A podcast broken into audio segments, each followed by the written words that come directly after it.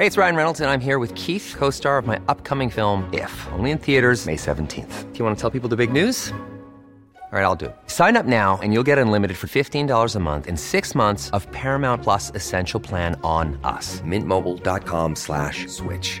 Upfront payment of $45 equivalent to $15 per month. Unlimited over 40 gigabytes per month. Face lower speeds. Videos at 480p. Active Mint customers by 531.24 get six months of Paramount Plus Essential Plan. Auto renews after six months. Offer ends May 31st, 2024. Separate Paramount Plus registration required. Terms and conditions apply if rated PG. Heraldo Podcast. Un lugar para tus oídos. Que siempre sí. Beatriz Paredes declina ante su compañera del Frente Amplio por México y los partidos políticos comienzan a elegir sus candidatos presidenciales. ¿De qué forma lo harán y quiénes son los nuevos destapes? Aquí te lo contamos. Esto es Primera Plana, Ruta 2024 de El Heraldo de México. Entre rumores de que sí o no, al final el PRI sí terminó declinando por Xochitl Gálvez. Así lo anunció el dirigente nacional del partido, Alejandro Moreno, alito para los cuates, quien declaró que las filas priistas le brindarán total apoyo a Galvez para que sea la encargada de representar el Frente Amplio por México en 2024.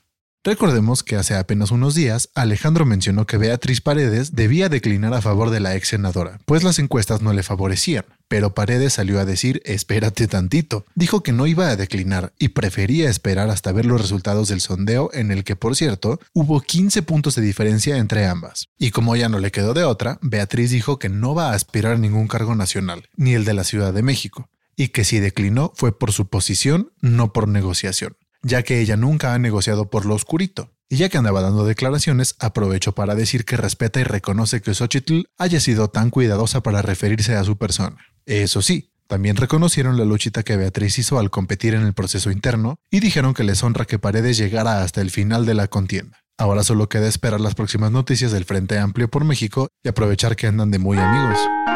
Y en Morena están a punto de conocer quién va a ser la corcholata ganadora. Las encuestas se realizan del 28 de agosto al 3 de septiembre y finalmente el 6 de septiembre se darán a conocer los resultados. Esto significa que los candidatos entrarán en una especie de veda electoral, aunque técnicamente no debería ser así, pues no es un proceso oficial, pero cada quien. El chiste es que cerraron sus giras de campaña el fin de semana pasada y ahora están a la espera de conocer los resultados.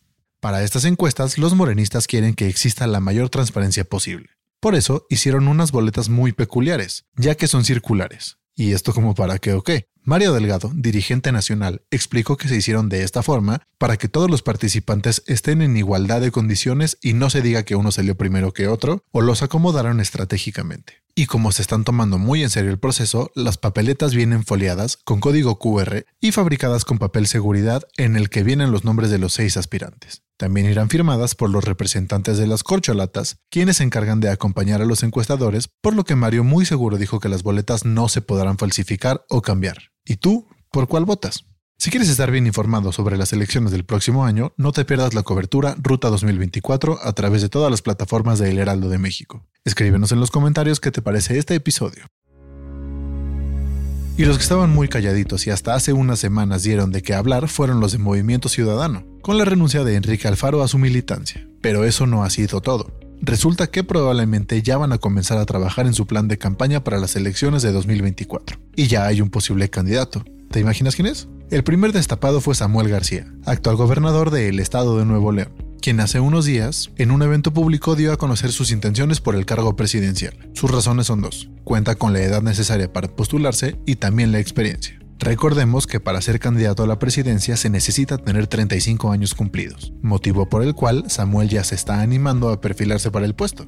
En sus declaraciones hizo hincapié en la edad de los otros candidatos, pues muy educadamente les dijo viejillos, y cuestionó a las personas si querían un presidente joven con nuevas ideas o lo de siempre. Aún no es oficial su postulación, pero esperemos en los próximos días a ver cómo se desarrolla la información, ya que él no es el único que busca lanzarse a las elecciones del próximo año. Otros de los nombres que vislumbran por parte de Movimiento Ciudadano son los de Indira Kempis, senadora que también pretende participar en la contienda, y Luis Donaldo Colosio, alcalde de Nuevo León, quien hasta ahora no ha dicho nada, pero su nombre resalta entre los sondeos. Esperemos que no terminen en pleito, pues ya tienen algunas rencillas debido a las declaraciones de Enrique Alfaro. ¿Cómo terminará esto? ¿Quién será el candidato a la presidencia por Movimiento Ciudadano?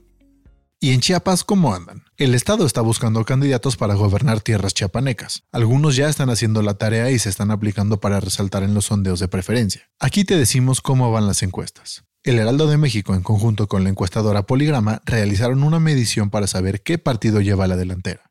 El partido que sacó ventaja es Morena, con el 51.2%, seguido del PAN y Partido Verde en tercer lugar. Pero claro que entre partidos hay que elegir un representante. Por parte de Morena es el senador Eduardo Ramírez quien encabeza esta última encuesta. Sin embargo, si el partido prefiere una representación femenina en este estado, la batalla va a estar dura, porque hay varios perfiles fuertes que le siguen a Ramírez. Dos de ellos son Patricia Armendaris con 12.1% y la senadora Sacil de León con 11.9%. Conoce detalle los resultados completos de esta encuesta realizada por el Heraldo de México y Poligrama. En la caja de información de este episodio te dejamos el link para que vayas directamente a leerlo.